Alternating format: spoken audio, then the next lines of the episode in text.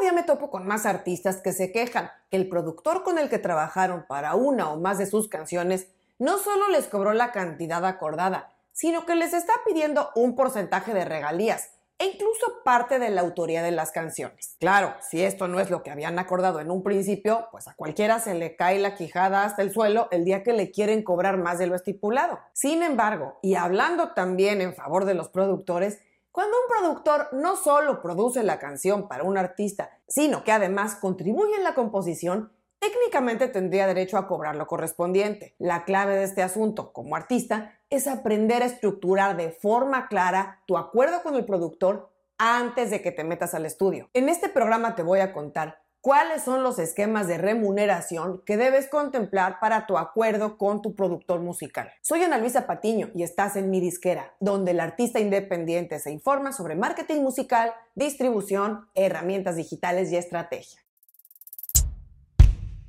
La fila de artistas inconformes con el cobro de sus productores crece todos los días. El común denominador es la queja de que nunca supieron desde el principio todo lo que el productor les iba a cobrar. Los productores, por su lado, pueden argumentar que su trabajo vale eso y que está perfectamente justificado cobrar no solo por el trabajo de producción, sino también un porcentaje de las regalías del máster o grabación e incluso una porción de la autoridad del tema. Y ojo, todo esto podría ser cierto. El problema es que ni una parte ni la otra se preocuparon al principio por poner todo en papel y firmar un acuerdo sencillo que formalizara en qué términos se va a trabajar. Es natural que al calor de la inspiración y del entusiasmo, e incluso ya estando en el estudio, el productor empiece a hacer más cosas de las que al principio se planteó, como meter un beat suyo por aquí por allá, o componer partes de la canción que estaban medio flojas, en fin. Y eso se entiende perfectamente, pero ni un artista ni un productor debería seguir adelante con un trabajo si no queda antes claro en qué términos será la remuneración. Para explicar cómo funciona el esquema de pago a un productor, debo decir que no es un tema blanco y negro.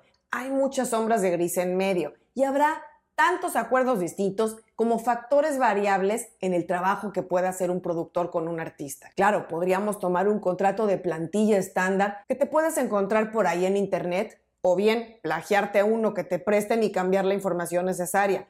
Pero yo lo que te recomiendo es entender primeramente de qué estamos hablando, qué elementos básicos tienes que considerar y de ahí va a ser mucho más fácil, ya sea que adaptes un formato ya existente o bien hacer el tuyo prácticamente desde ceros. Como decía, hay varios factores que van a determinar cómo se le paga a un productor.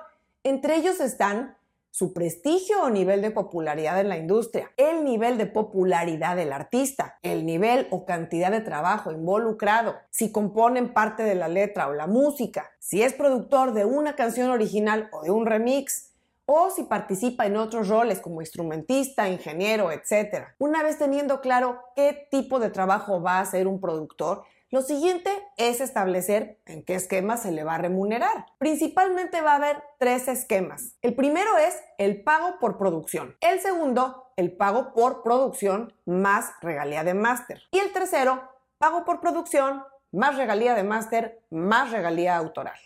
Vamos a revisar cada uno, comenzando por el pago único por producción. Este es el esquema más sencillo para pagarle a un productor sus honorarios o su factura por el trabajo para el cual se le contrató. Para que esto suceda, es primordial acordar el monto de los honorarios desde antes de empezar el trabajo.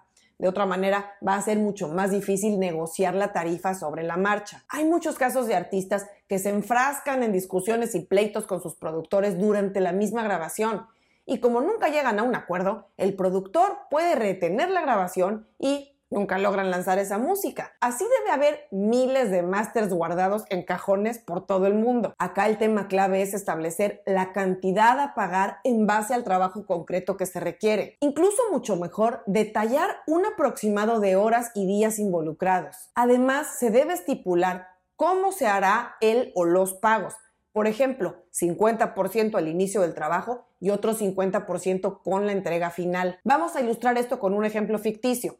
Un productor entra al estudio con una cantante y acordaron que ella le va a pagar 500 dólares por dos días de trabajo para dejar terminado el tema. Ella trae ya a sus músicos y no se requiere la intervención del productor en la ejecución musical ni en la composición de la canción. En este caso, el productor va a entrar al estudio con 250 dólares en la bolsa y va a recibir sus otros 250 dólares cuando entregue la canción final a la cantante. En un acuerdo de producción se debe estipular también qué plazo tiene el productor para hacer la entrega. Y además si la canción se va a entregar ya mezclada y masterizada o no. Eso podría incrementar el costo del productor, pero podría ser lo más práctico especialmente para los artistas que no tienen que lidiar por separado con esos otros dos procesos. Ahora vamos al segundo esquema de remuneración, que es el pago por la producción más la regalía del máster. Veamos en qué caso se aplica esto. Primero recordemos que la regalía del máster va a pertenecer de forma completa al dueño de la grabación. En el caso de las disqueras multinacionales o sellos grandes, lo más probable es que ellos sean los dueños de esas grabaciones o másters al 100%. Pero en el caso de los artistas independientes, pues lo más común es que ellos mismos sean los dueños de sus másters. Aunque distribuyan su música a través de una distribuidora o sello intermediario, ellos podrían retener la propiedad de sus másters. Así es que te vas a preguntar por qué un productor pide puntos o porcentaje de regalías.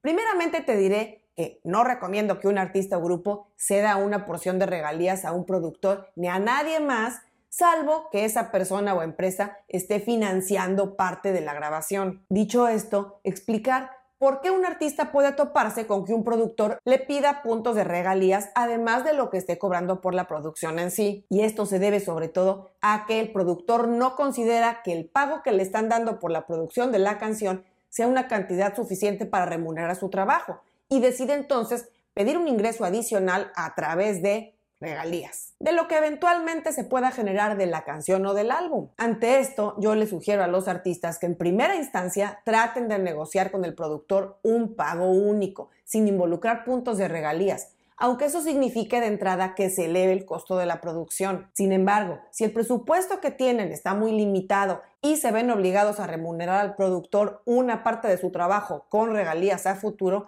Traten de pagar lo más posible por el trabajo de producción para que puedan negociar un porcentaje mucho menor de regalías del máster con el productor. Para darles un parámetro, si hay que cederle regalías de máster al productor, idealmente que no sea más del 5%, pero si el artista está demasiado limitado en presupuesto y el productor acepta trabajar prácticamente sin costo, podría pedirle al artista hasta un 50% de las regalías del máster. Ojo, las regalías de productor se tomarán siempre de la porción de regalías recibida por el artista. En cualquier caso, sea cual sea el porcentaje que tú negocies con tu productor, asegúrate de siempre retener los derechos administrativos del máster para que puedas entonces manejar la decisión de dónde distribuirlo, cómo promocionarlo, etc. Y vamos ahora al tercer esquema de remuneración, que es el pago por la producción más una regalía de máster más regalía autoral. Primero vamos a aclarar que la producción en sí no involucra derechos autorales del tema.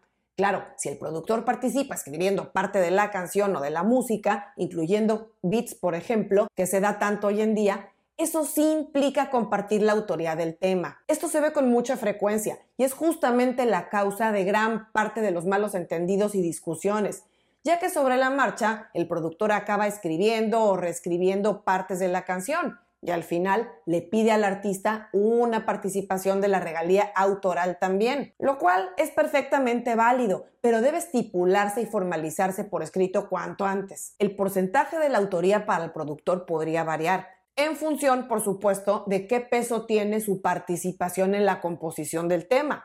Podría ser desde una participación mínima con un porcentaje de un solo dígito hasta un porcentaje mucho mayor, incluso como te decía, llegando al 50% o más, dependiendo qué tanto tiene que ver en la composición, en la letra o en la música.